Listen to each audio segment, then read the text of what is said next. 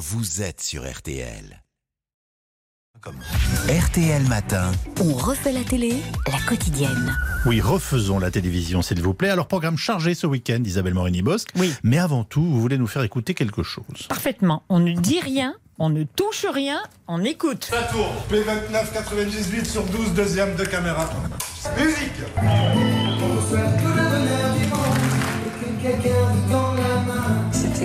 un beau message qu'on avait envie euh, d'envoyer aux gens. Je pense à Michel, je pense à Laetitia, je pense à tous ces gens-là. Bah, viens pleurer avec moi. Ce bar du Mistral a changé ma vie. Vous pouvez pas vous imaginer à quel point la fierté que j'ai, c'est que on a changé la vie de millions de personnes.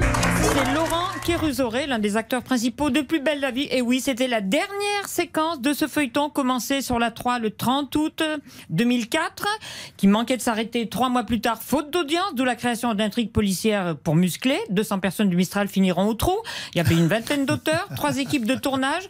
Tous les débats de société sont dans Plus belle la vie. Drogue, homophobie, handicap, sexualité, insécurité, racisme. Une jeune téléspectatrice Manon avoue un jour avoir été aidée par Amantine, vic- victime de harcèlement dans la série.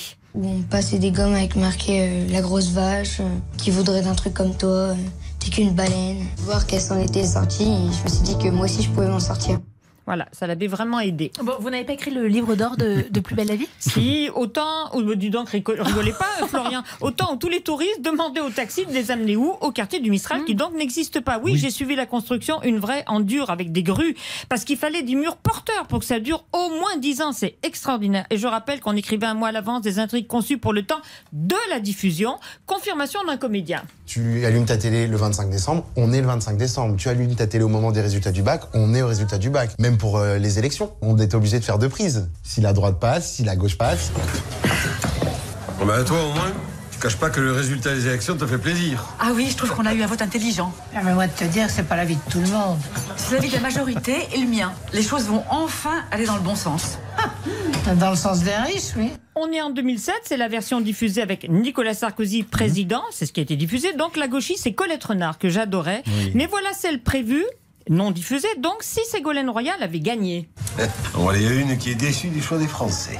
Les gens sont inconscients. Ils vont mener la France à la faillite. Je te rappelle que la gauche a déjà été au pouvoir sans nous mener à la faillite. Moi, je trouve ça bien qu'on ait une femme présidente. Je suis sûr qu'elle a une vision différente de la politique. Bah, euh, maintenant, on va voir ce qu'elle va faire. Hein. Ouais. Hein, elle va ruiner la France avec ses murs gauchistes. Bah, rien fait. Voilà, après 4663 épisodes, clap de, pain, de fin sans fermer complètement la porte. Ah bon Qui sait, faut pas Ah, insulter bah oui. l'avenir. Ce soir, plus belle la vie, c'est de 20h15 à minuit, quotidienne, plus prime, plus doc. Bah, moi, j'ai été ému, j'avoue. Alors, une émission de la chaîne Histoire vous a également ému. Oui, ça s'appelle Les violons de l'espoir et c'est un doc racontant comment le luthier israélien Amnon Weinstein a récupéré, restauré, littéralement soigné et ressuscité dans son atelier de Tel Aviv les violons de musiciens morts dans les fours crématoires. Il y en a même qui ont des cendres. Et c'est avec ces instruments de déportés que deux concerts sont donnés ce week-end, Non. 80 ans après les premiers grands convois, convois vers Auschwitz. La suite ce soir sur la chaîne Histoire, c'est absolument passionnant. Raccordez, regardez, si j'ose dire, c'est dans nos cordes. On touche l'histoire de l'Holocauste d'une manière que c'est plus facile pour les gens d'accepter.